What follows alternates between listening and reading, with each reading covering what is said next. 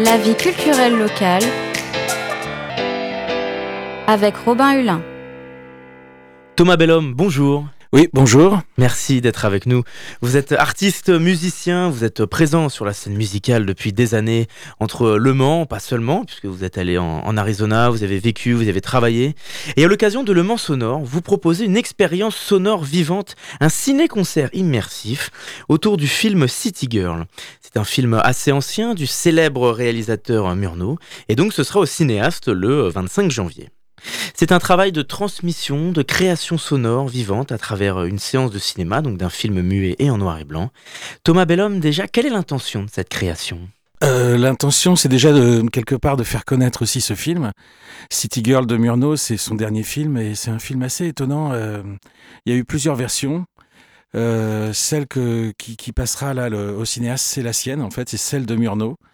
Alors, je dois dire, pour être tout à fait honnête, que les trois dernières minutes ne sont pas de lui, parce que il est mort en fait, et ça a été monté par des techniciens. D'ailleurs, euh, moi qui l'ai vu 170 fois le film là, en travaillant dessus, euh, je m'en aperçois en fait que c'est pas tout à fait la même temporalité les trois dernières minutes. Mais euh, déjà, ce film euh, mérite d'être connu. C'est un film muet, c'est pas forcément très simple. et puis, c'est aussi un film qui a un format un peu spécial. c'est même pas du 4 tiers, c'est du 1 19e. C'est encore plus carré quoi en fait. Euh, donc c'est comme ça. Bon, enfin voilà, c'est un film qui date de 1930. Ça fait presque, enfin ça fait un siècle, quoi, disons. Et c'est étonnant comme il y a des, choses qui se répercutent dans notre époque, quoi, même dans les corps et dans les manières de s'habiller, dans les réactions. De, je, trouve ça assez étonnant. Euh. Parce que c'est un film qui traite de certains sujets de société, de transmission, de génération, de différents milieux sociaux. On en parlera un petit peu plus en détail. Mais d'abord, comment est-ce que cette création va évoluer face au public? Qu'est-ce qu'on va pouvoir découvrir? Alors, en fait, c'est vrai que l'angle d'attaque euh, que j'ai pour euh, montrer ce film, c'est forcément euh, à travers le sound design, la musique. donc, c'est, disons, l'audio en général. C'est pour les oreilles. Donc là, moi, je, construis une narration des oreilles qui, qui prend les gens par la main pour qu'ils comprennent le film. En fait, c'est un peu ça l'idée. Alors après, effectivement, il y a des choses qui sont plus ou moins abstraites. Donc d'une part, je m'y suis pris, euh, j'ai refait les sons du film. Alors j'ai pas tout fait à exactement tout tout, euh, mais euh, bon, disons les, trains qui passent, les portes qui se ferment, les pas dans la pièce, les escaliers, tout ça. Et puis après, j'ai commencé à faire des trous à l'intérieur pour laisser de la place à des instruments de musique qui ont une narration plus abstraite, qui sont aussi une parole. Enfin, on dit que les instruments prennent la parole des fois, mais donc euh, voilà, ça me tenait à cœur aussi d'être avec quelqu'un, et en l'occurrence euh, Pelin Bachar, qui est une flûtiste turque d'ailleurs. Mais le fait que ce soit une femme et moi un homme, ça faisait sens aussi dans le film parce que c'est quand même l'histoire d'un couple de jeunes mariés et la réaction du père du, du mari en fait. Euh, donc c'était bien aussi d'avoir une répartition des instruments de musique sur les personnages. Euh, les instruments nous parlent, comme vous avez dit. De quelle manière, justement, accompagner un film muet par de la création sonore, une nouvelle création sonore euh, d'aujourd'hui, apporte une touche originale, un, sentiment différent au spectateur Oui. Alors, les, les, sentiments, je pense qu'ils sont assez partagés parce que le film reste. Euh, le film de Murnau quand même. Quoi. Et, en plus, il est quand même assez euh, tranchant sur la. Ça s'appelle City Girl, c'est quand même le personnage principal, c'est cette femme qui vient de la ville et qui est attirée par la campagne.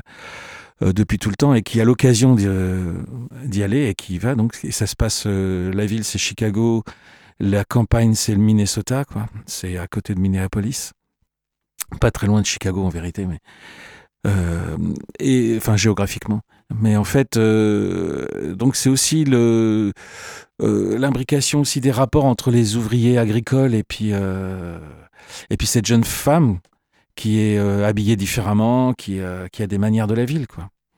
Des milieux sociaux donc différents, des milieux géographiques comme vous l'avez dit, et donc c'est un film comme, comme vous le disiez en début d'entretien assez actuel encore aujourd'hui?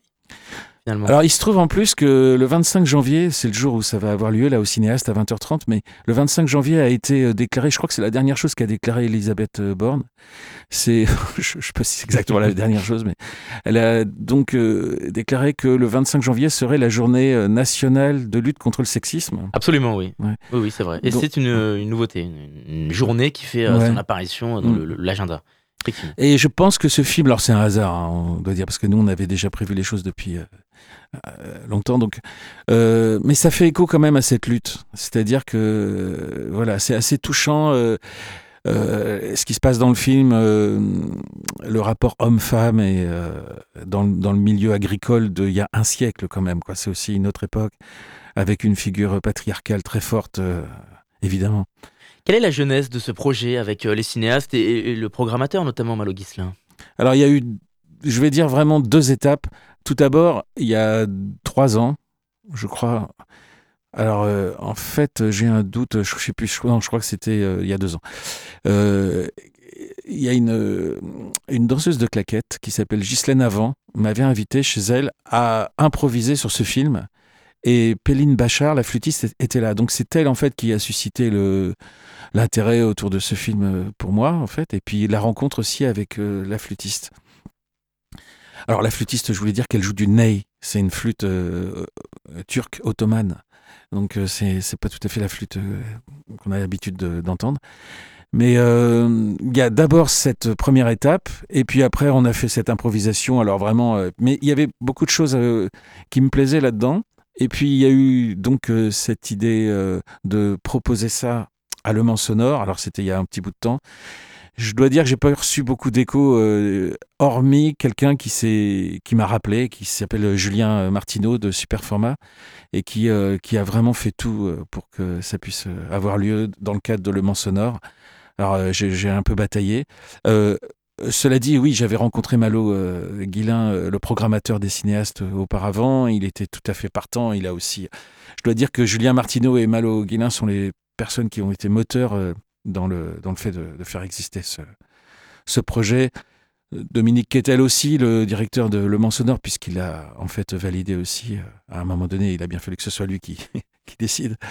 Comment s'est déroulé ce projet artistique? Est-ce qu'il y a eu différentes sessions? Est-ce qu'il y a eu des résidences? Quel a été le, processus? Bah, Il est encore en cours en fait, parce que là même, euh, je dois dire que même ce matin, j'ai eu un petit souci de synchronisation entre le son et, et l'image. Donc j'ai des choses encore à, régler. On est à 9 jours, euh, voilà.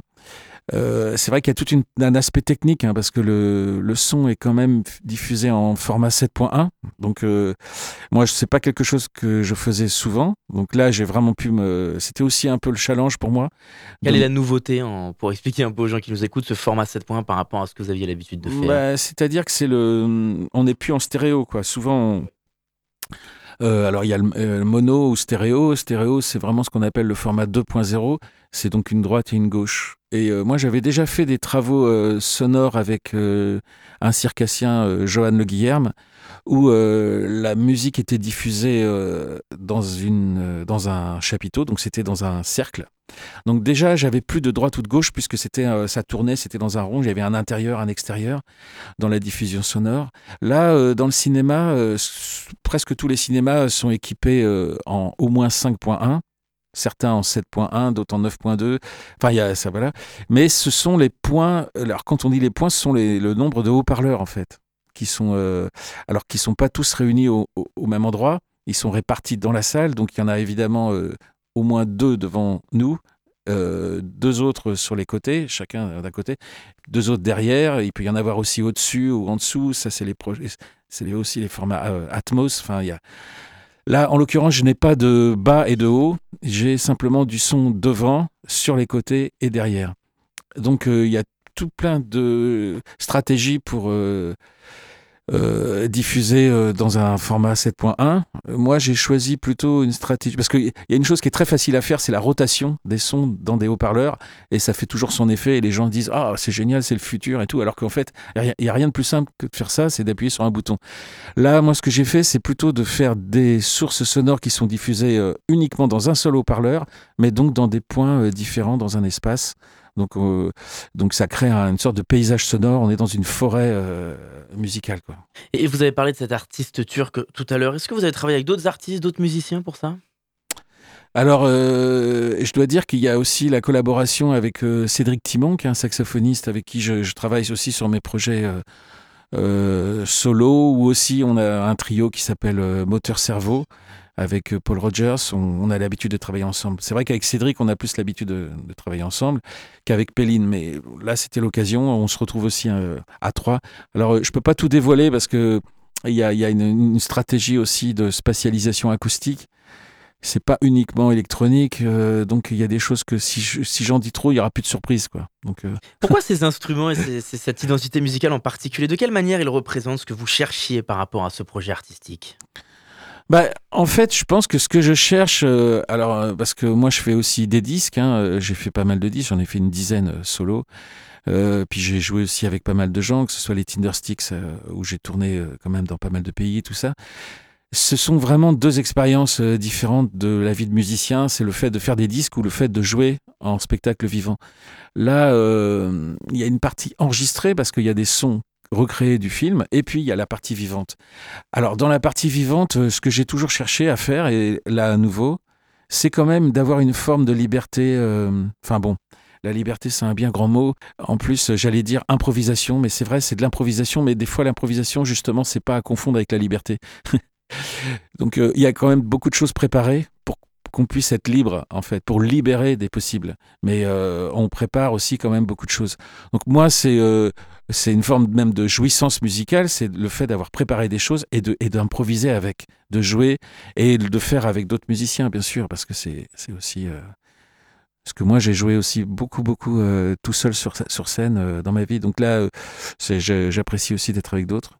Et pour finir cet entretien sur votre liberté euh, de créer, est-ce que vous avez euh, des projets futurs ou en parallèle en ce moment? Ben, euh, en fait, j'ai un projet futur. en parallèle, c'est juste un, un travail pour. pour je crois que c'est pour France 3. Là, c'est un docu. Enfin, excusez-moi, je sais plus si c'est Arte ou France 3. Pour des confrères. Je, crois que c'est en, train de se discuter. c'est pour un documentaire sur les, les Jeux paralympiques, là.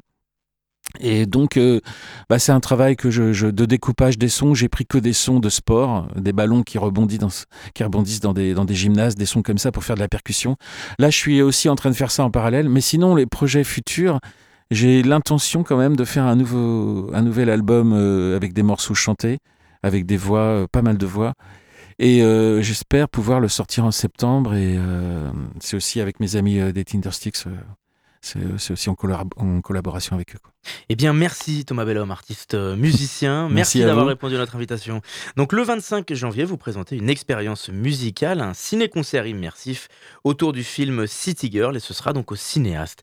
Pour tout savoir sur cet événement, on peut aussi aller sur le site des cinéastes où on a les, informations, les horaires, euh, euh, les disponibilités. Et puis, on peut aller sur le site évidemment de Le Mans Sonore. Vous vouliez ajouter quelque chose? Bah, En fait, c'est que la billetterie, enfin, les billets sont réservés sur le site Superform superformat.fr. Superformat, oui, effectivement, vous faites bien de C'est là-dessus qu'on. Alors évidemment, je, on pourra acheter un billet le soir même, mais euh, c'est mieux de le réserver. Les places étant limitées, c'est une petite salle de cinéma qui a 190 sièges, je crois. voilà.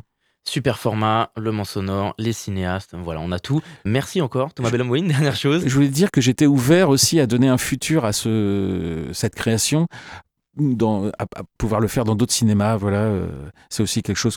Là, je suis un peu en contact avec le, le Kid à la Flèche, le Zoom euh, à Saint-Calais. Voilà. Et donc, c'est un, un, projet qu'on retrouvera et qu'on réouvrira. Merci à vous. Merci encore. À bientôt. La vie culturelle locale avec Robin Hulin.